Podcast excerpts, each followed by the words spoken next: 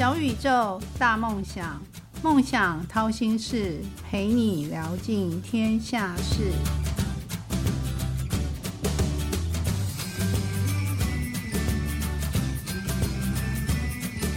欢迎来到梦想掏心事，小宇宙，小小问大大，我是王小小。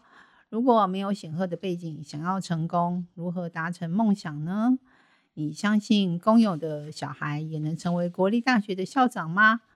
国科会近日他有公布一个杰出研究奖，获奖人其中有一个是国立暨南大学的校长吴东兴，跟国立成功大学的校长沈梦茹，他们两个都同时拿下的杰出研究奖。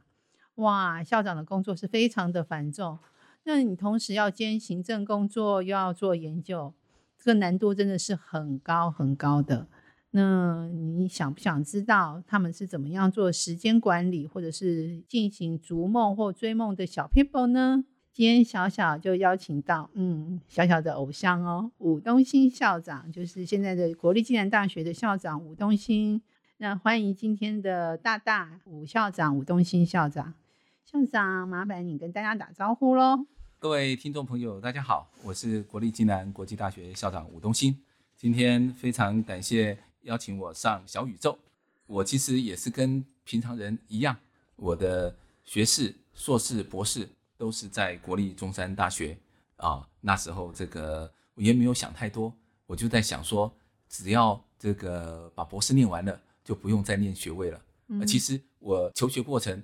还是真的很单纯啊，就是这样子。然后这个希望一一步一脚印，然后就把自己的学业把它做完成。想说学业完成之后啊，就可以开始出来工作上班了。所以你就一路从念到博士就对了。对。然后那就是而且没有间断，没有重中间也没有重考过。中间都没有，因为那你就太厉害啦，就一路就是顺风顺水。我那时候的想法真的很单纯，就想说。真的念完博士之后就没有再有什么事可以念了。啊，所以就是说你的天花板已经到了。那哎，可不可以问一下私密的问题？那你是什么血型啊？什么星座的？呃，其实我是这个比较这个中规中矩的这个巨蟹座的啊。然后这个我的同学，我的国小国中同学，他们都都知道我是其实是很安静，然后很木讷。后来他们看到。我常常这个经常因为当了校长，那需要多讲一些话，都觉得我是好像很活泼的人。其实我的国中、高中同学都知道，我其实是很 很文静的，很害害羞，对，很内向的，对，没有错。小小不觉得耶，真的，就是大家都知道我是很很内向的人啊。但你是什么星座呢？呃，巨蟹座。什么血型？A 型。哇，巨蟹 A 型是真的是有点木讷，但是现在看不出来啊。跟跟工作环境有关联嘛，因为当老师总是要要做一些示范啊，哦，总不能说学生也不讲话，老师也不讲话，那那 相对两无言，那怎么办呢？就是老师一定要不停的讲话，那学生才能吸收知识。那可不可以请问校长，那你最怕的东西是什么？哦，其实我最怕的东西，我真的就是最怕这种这个小动物。啊，不管是尤其是像这个蛇啦，或者是甚至这个老鼠啦这一类的东西，我都非常害怕。嗯，跟我们一样哎。哎，没有错。那我们同类。所以甚至甚至我家里哈，我就是会想尽各种办法，这个把所有的这个缝隙啊，都用填缝剂把它填起来，这样子什么蜘蛛啊，这个蚂蚁啊，都都飞不进来，都飞不进来，窗户也不打开，哇。原来校长也是怕那小小的昆虫，像小小也是很怕老鼠。那可以请我的大大形容一下，你觉得人生像哪一种水果，或是哪一道菜？其实啊，我觉得这可能跟我小时候的生活经验有关系。其实我一直其实最喜欢的就是苹果，苹果。嗯，因为其实我们小时候其实苹果是真的在台湾是进口，然后也不普遍。所以一旦闻到那种苹果的香味，其实都很羡慕人家为什么会有这个苹果。嗯，所以你从小就会养成说，哇，这个苹果，然后它的香味，这个很远就可以闻得到。嗯，可是呢，到今天，其实我们发现，我还是觉得苹果非常可爱，因为苹果真的是一个充满了物理化学的各种这知识的一个食物。你看看苹果，它虽然是有果皮，可是呢，它这个香味是怎么扩散出来的？我以为你要说牛顿，苹果掉下来就 就发现地心引力。我们常常希望说，啊，这个要削苹果的时候，那削完苹果如何保持这个苹果的果肉不变色？你看到，如果不小心，它可能一放一下子，它就这个就变成棕色了，氧化了。对，氧化了。好，那这些铁质，这些有充满了很多物理化学，我觉得，我觉得对我一个很想要追根究底、探究学理的人来说，就变成一个很有趣的主题。所以一边吃就可以一边想。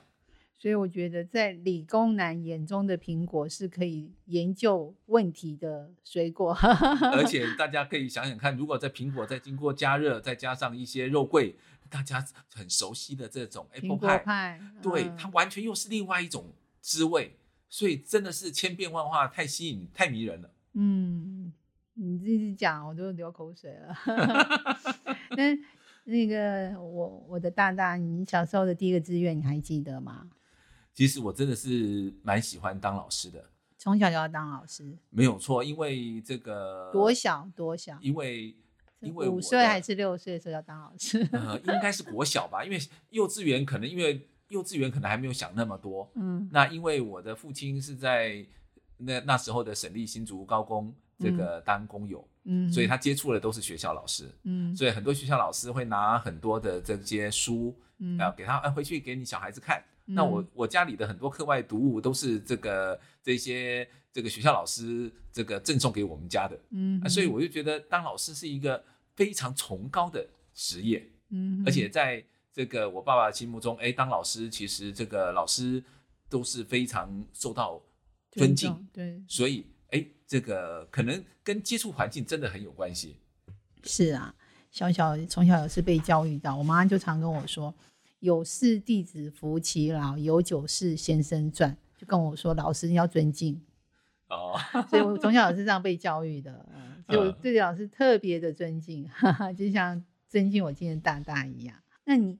请问，我看你这样子一路都没有重考，又又顺风顺水，那有没有挫折？当然有啊，学习一定有挫折的嘛？那我跟大家一样都是当学生啊，所以其实我觉得有挫折哈，其实真的不用担心，每个人都有挫折。比如说，像呃，大家知道我刚这个才在闲聊里面来说，我我其实我在高中哦有一个科目。就是化学的科目，嗯，那时候这个因为刚好刚好年纪到了，可能也开始近视了，嗯，然后呃我身高又比较高，又坐在比较后头，嗯，所以老师写的很多化学方程式抄笔记都来不及，嗯，啊也看不清楚，所以化学就被当了，考的好像没有被当，但是至少在我所有成绩里面变得很不好，是。很不好，让我就觉得很挫折，所以高二的化学后来我到高三又把它。重新又好好温习，嗯，好，其实我觉得学习真的难免有挫折，嗯，但是呢，我在大大学大二的时候就没有那么幸运了，不是有一个是不是又被当了？那我的电子学这个，因为刚好那一年这个请了一个这个外国老师，嗯，那因为这个他的口音我可能不是那么清楚，所以有些时候听不是那么懂，所以我的电子学一真的就被当了。三学分没了哦，三学分没了。那时候真的是晴天霹雳，因为我真的从来没有，也没有被当过，而且要多缴学分费。呃，那 时候其实大学是学分费是不用多交的啊，真的，现在要哎。呃，那是大概硕士或博士需要另外缴学分费。嗯，然后这个，但是呢，其实我觉得，呃，其实大家都会有挫折，可是遇到挫折，其实只要说我们能够仔细去想一下啊，怎么去克服它。哎，我觉得其实这个老师讲的，我们那时候没有听懂，没有关系。我们重修的时候，我真的把它看懂就好了，真的把它花一点多一点力气，而且我已经学过一次了。所以这个我觉得只要有那个有那个用那个心啊，我觉得都很都可以慢慢的把它克服。我觉得你要感恩哎，因为你背当，你电子学背当，所以你后来才可以变成那个 LED 跟半导体专家。因为你那门修的会变特别好，那门课。因为有些时候我们在学习过程里面，呃，是因为我们很喜欢这个老师，所以我们这个科目也修的特别好。啊，有些时候刚好因为那个老师你讲的你不容易听得懂，你其实就算你喜欢的科目，你也会觉得好像学的很不好。嗯。所以我们就要尽量有可能去克服这样的障碍。说实在的，真的没有人顺风顺水、一帆风顺的，我觉得没有。但是我觉得我们要学的是说，我遇到困难的时候，我怎么样度过一个忍耐的期间，我能够心平气和的去想一想，那我未来要怎么克服它，而不是就被他打败了。因为我觉得 大家基本上除了运气以外。大家的能力都差不多。小小的就一直被打败，小小的数学很糟糕，从来没有考及格过。所以我即使我妈把我请了家家教、家庭老师，还是没有考及格。那我就也是我蛮大的挫折。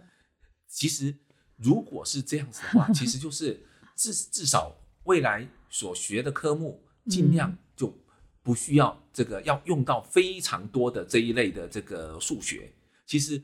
人生这个从事的领域哦，真的太宽广了。对，校长说对了，就是山不转路转啊。小小小数字不灵光，但文字很灵光。而且 真的，因为真的行行真的都有它发挥的余地，所以真的，其实如果这这这一行你真的没有办法克服，那你就退一步，想说，哎，那我就找跟它不太相同的行领域，嗯，我来这个来发挥我的专长。是，其实真的。这个山不转是路转的，行行出状元。对，真的是我觉得这个运气是没有办法掌握，但是其实我们有那一股想要解决问题的的这个心，这个是最重要的。哇，你好正能量，多多输送一些给我吧。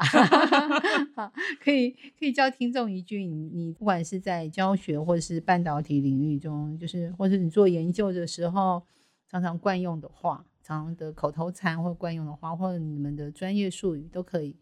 其实这个可能我讲这个，大家可能会觉得说这个好像很古板。其实呢，我们经常不管是我们做研究，或者是像我现在担任校长的行政工作，嗯，我们不可能这个没周围有很多的这些规则，也有很多的原则，那也有很多的这些公式。很多的计算方式，大家等于说任何方式啊，都这这个是这样计算出来的啊，这个就是一定要经过这个方式才能够这样做。但是原则是这样子，嗯，不能没有原则，因为有原则，大家才能够去预测，大家才能够去做好。大部分的人是这样子，可是我觉得还是总是会有很多不是这个情况，所以这时候怎么办？难道就要？这个屈服了吗？或者是难道就要放弃了吗？其实我们要再去想一想，原则如此，但是例外的情况之下，我们怎么样在例外的情况之下打出另外一条路？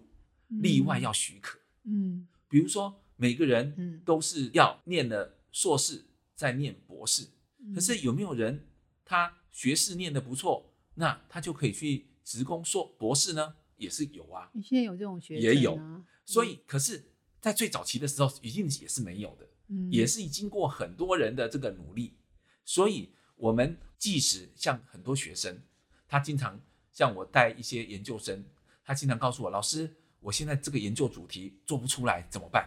嗯，我说做不出来没有关系啊，我们可以假设你真的经过很多方式都放不都做不出来，那我们可以再走另外一条路。再做另外一个主题，因为没有人天生一定要做这个主题，然后一定要做出来。嗯，好，说不定你因此而也可以走另外一条更可行的道路。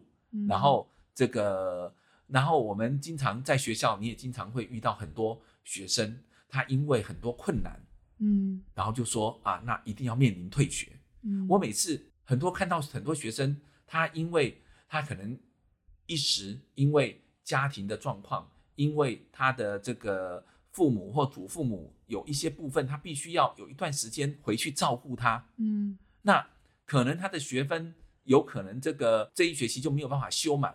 嗯，那难道就这样子退学了吗？嗯，那我们就会去说哦，请让尽量的让这个学生跟导师来说，由导师来跟他说，他遇到哪一些不可抗拒的因素，那能不能就是说经由一个程序，让他有机会。再延长一些时间，所以就叫例外许可。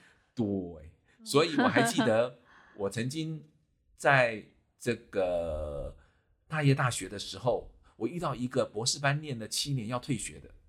七年已经要毕业啦，最后已经达到修业年限啊，因为他那一年的论文刚好遇到那个出版社没有接受，所以他本来以为可以毕业的，他真的是心灰意冷。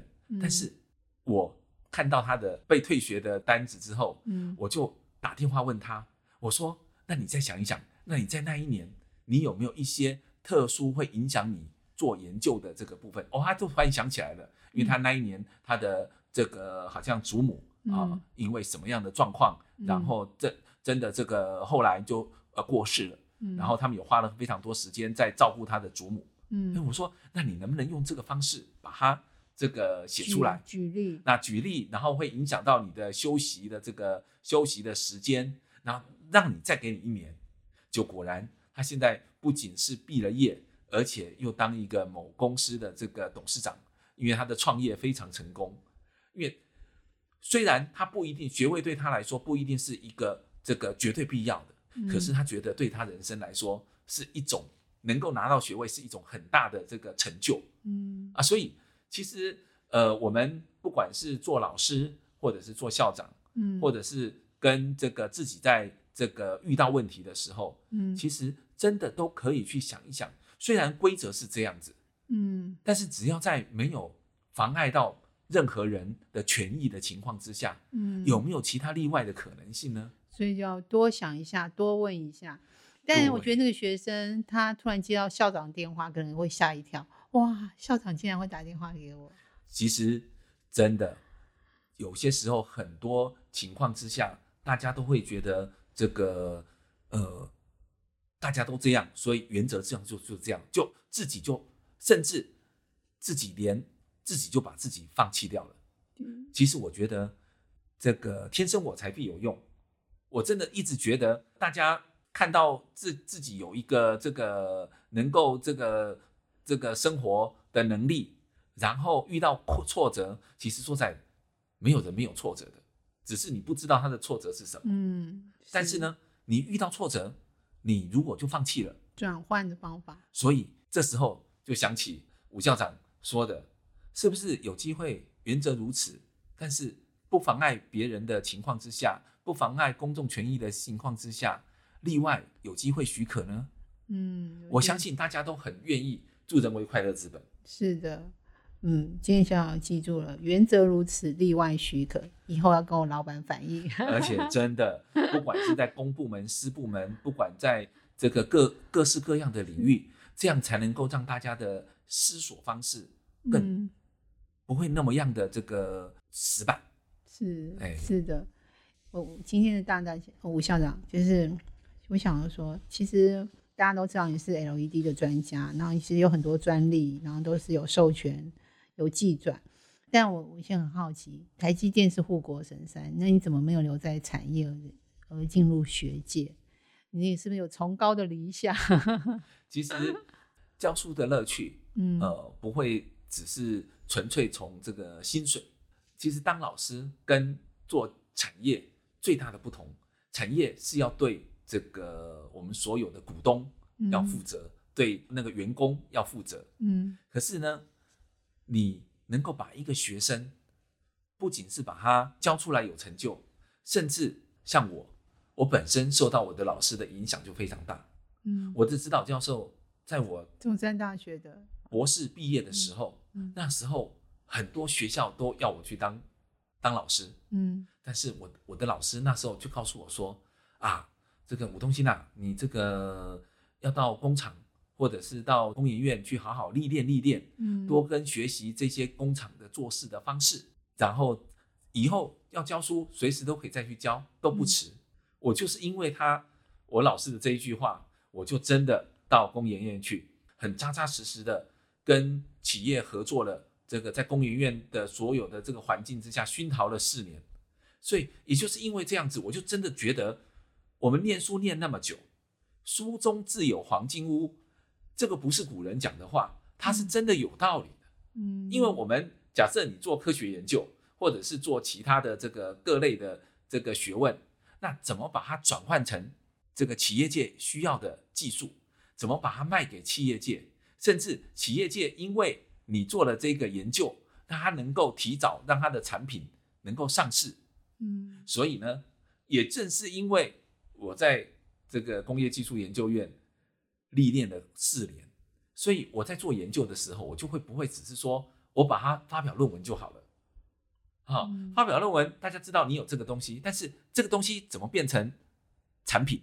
嗯，这个还要很长的时间。嗯，所以我就会也会花一些时间，哎，怎么把这些技术变成这个雏形的这个产品，让企业界更容易能够把它上市。嗯嗯，啊，然后企业界因为需要这个东西，他会跟学校做技术移转，论文发表之前都会先申请专利，然后专利又会跟企业界做技术移转，嗯，所以我本身也会收到很多这个技术移转金，还有二十三件呢，啊，对，好多，而且真的，当破纪录了。当你收到这些技术移转金之后，你能够直接改善你的，比如说当成你的买房子的头期款，是非常有成就的事情。是，然后这些又可以跟学生一起分享。因为是跟学生一起打拼，所以每个人都有这个分配比例。嗯，所以其实跟学生的亦师亦友，这个是在企业界，因为企业界大家知道，企业界非常竞争。嗯，企业界只是看这个股价、股票，然后这个看职位，可是老师跟学生是另外一种。但是你也很另类，是合伙人方式。对，没有错。因为我都我经常跟我的学生讲。你们跟老师是这个伙伴关系，老师只是因为用老师的名义上去跟政府申请这些资源，那我们有这些实验室的这些设施可以用，那老师跟您是伙伴啊，然后这个将来合作的成果，那大家一起分享，这样你会不会大家挤破头想要当你学生啊？呃。真的，因为现在其实因为每个老师都收这个研究生的名额都有一些限制了，对呀，所以其实都是我们都经常我正在讲，我的学生其实你只要真的就是要自动自发啊，然后肯做，把老师当成一个资源的提供者，那大家一起合伙啊，因为最重要是，我都经常跟很多学生讲一句话，就是说您是为你自己念书，你是自己为你自己念学位，不是为。这个吴老师念书 也不是为你爸妈念书，我经常会跟他问他说：“你是你为什么要念研究所？是你爸妈这个希望你念，还是你自己想念？你为什么要念？”其实我觉得动机真的非常重要。动机就是筛选第一关。对，那你小小说我是为自己而你，要哎 对，就可以收小小了。尤其是我最喜欢就是说，他是为了自己觉得，哎，我觉得我有需要，我有需要。这个或者是我想要未来我想要进哪一个产业，那我想要做什么主题，那来跟老师讨论说，哎，我想要进这个行业，比如说我要进半导体，或者是我要进光电，那我要做什么题目？那我想要在这个一两年的时间做什么东西？我想这种合作伙伴关系就变成是非常自动自发了。对呀，我觉得好赞的一个合伙人方式哦，嗯，就是学术合伙人，也是那个。赚进第一桶金的合伙人，那你还记得？因为我你当过大业大学跟现在暨南国立大学的校长，这两个学校有什么不同？有什么比较难忘的事情？其实这个，那因为它性质不太一样。我在私立大学，其实我一直很期待，让很多学生他在这个求学过程里面，有很多他永远从来没有想到，他可以因为私校的帮助。比如说，有一个同学，他一直想要出国留学，可是他因为他的这个这个财力有限，那外国的学费，美国的学费也非常贵，所以我们真的帮他用双联学制，然后让他用付台湾的学费，然后拿到这个大一大学跟美国的双联的这个还有诺丁汉士，上次有推诺丁汉吗？然后呢？同时呢，我们也希望说，有很多同学他来念书，他也想要学到一技之长。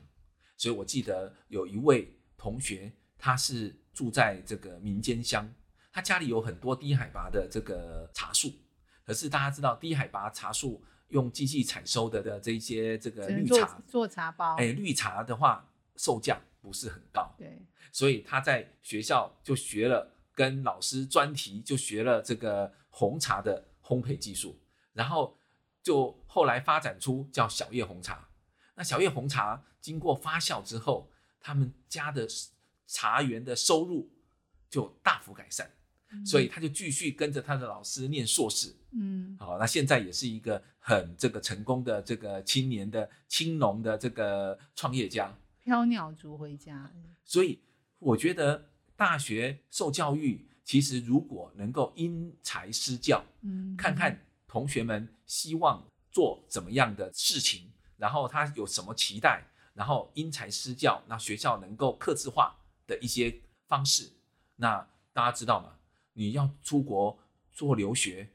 大部分的语文能力都还没有到，那我们就来一个魔鬼训练班。所以像私校，它就有这些弹性，它就可以让，甚至还有人到瑞士也是拿到学硕衔接。那等于说，它可以完成很多人的梦想。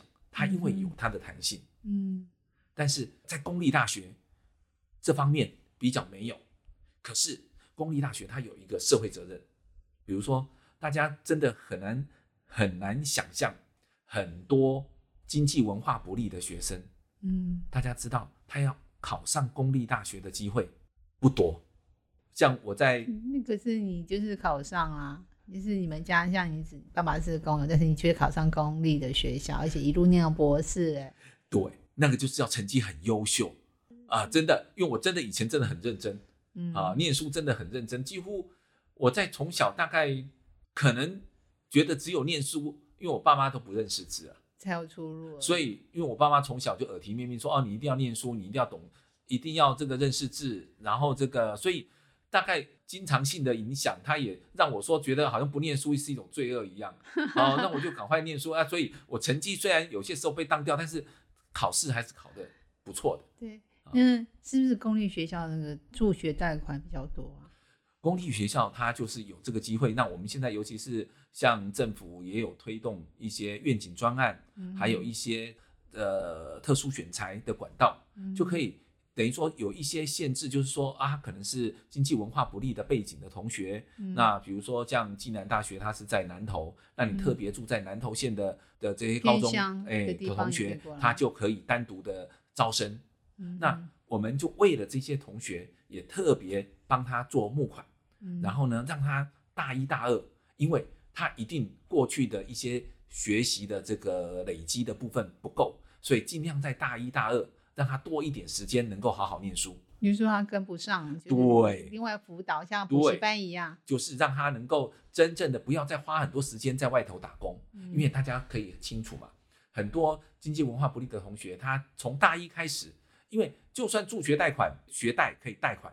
可是你还是要住啊，你还是要生活费啊，所以还是要花时间在打工啊。那你的会不会越念就原来的程度就没跟上去？嗯，所以希望能够一二年级把这个程度跟上去。所以你们考虑的蛮周全。然后让他在大三、大四就可以自食其力。嗯，哦，这样的话，我希望说有更多的这些学生哈，能够脱胎换骨，能够因为我们给他这个机会，能够在暨大把书念好。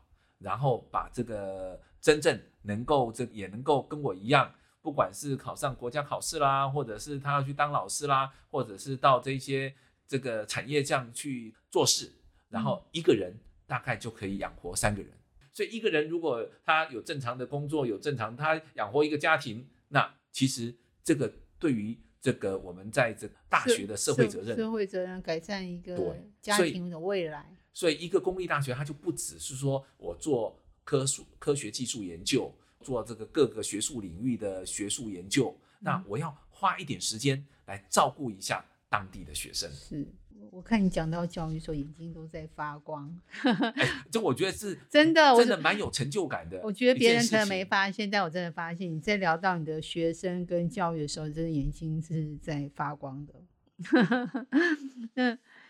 那你其实你在教育跟半导体都深耕很久，有很多项的专利嘛？那有没有未来会用这个你的自身的专业，怎么帮助这个这两个产业？比如说，其实半导体啊，大家知道，现在大家都知道，这半导体最主要的还是像用这个锡啊，就是锡一个石头在一个夕阳的锡，这个锡当做这个材料。可是未来大家知道电动车啊，未来都是这个电力储存的时代，所以很多的这个新的材料，尤其是像宽能系的半导体，嗯，啊，像这个大家知道碳化系啦、氮化镓啦，甚至氧化镓的这些新材料，那新材料它就会翻转这个整个产业。所以当材料不成熟的时候，其实正是大家可以投入研究、可以这个挖金矿的时候。啊，所以说你现在在研究新这个这个材料吗？我们做这个氧化镓的这个新材料，嗯，那因为它的能系比较宽，所以它可以耐更高的电压。所以大家知道，以前我们传统的这个半导体大概都是三伏跟五伏这个充电就可以了，嗯，可是未来电动车都是二十四伏，甚至这个一百二十伏的直接高压的部分，所以这些新材料都会翻转。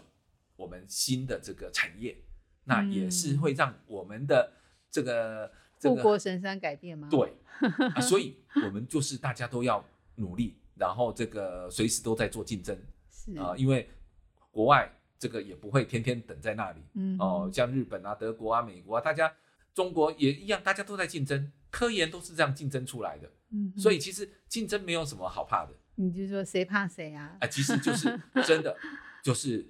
持续不断的这个要去做这个，而且真的不要说就只依照原来的规则哦，过去这个东西就这样子啊，你就不能做了，或者这个到此为止。其实柳暗花明还是有一村的。是的。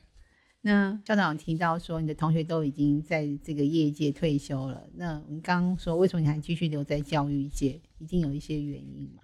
除了募款比较方便，因为你的学生他都太优秀了。对，其实。教育真的是能够改变一个社会阶级的流动。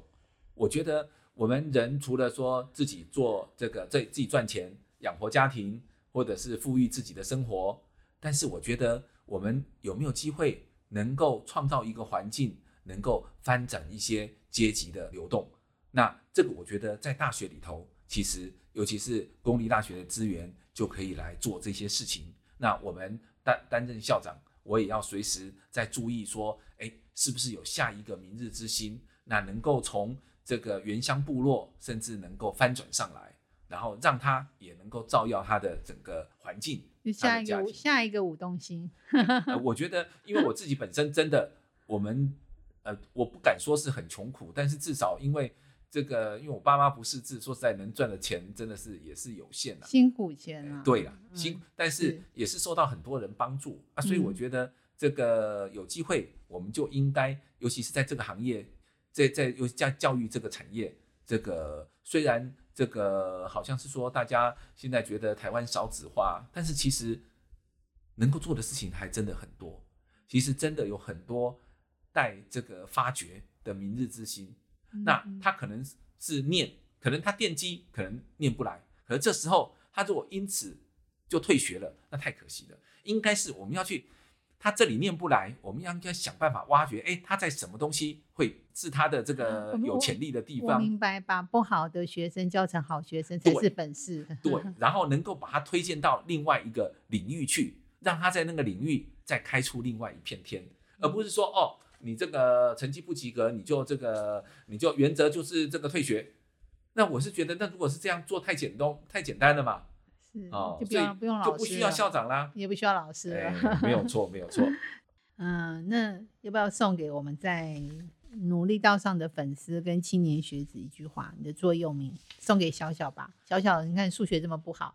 对，我觉得，我觉得这个不仅是在求学、工作。或者是在生活，我觉得这个一定要有一个这个，我觉得这一点是我觉得一直让我很受用的，我也可以送给各位听众朋友，叫做穷则变，变则通，嗯，那通了就会久，所以真的，我们真的这个遇到做不下去了，遇到很多困难的，你真的要愿意改变，那变了，它可能就会解决一些问题，嗯，那说实在的，我们人生。绝对不会只有一个困难，两个困难，常常遇到，不管是在事业上的，在家庭上的，在这个朋友上的，几乎都有很多很多的困难。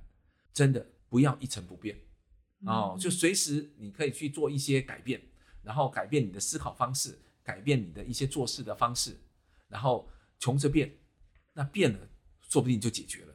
嗯，那如果呃，这个也解决，那个也解决了，其实你的人生的道路才会走得长久。我以为你叫我回头看看。哦，没有没有，人生的道真的这个我记得，这个真的在不同的领域哈都很受用，真的不能够一成不变。所以即使你年纪，我们现在人到中年，人到中年还是可以尝试很多以前没做过的事儿。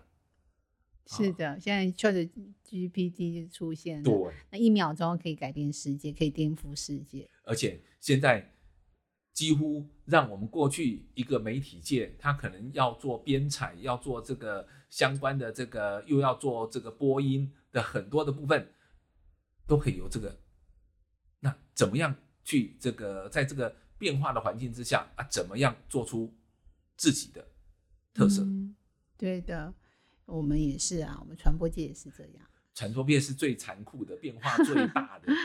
对呀，因为所有的但是最好玩啊，因为每天遇遇到东西都不一样。因为所有的听众观众其实都是这个，他们的胃口都是被养大的，都是随时不满足的 啊，所以这个所有的制作其实几乎都是这个非常辛苦啊。是啊，嗯，好。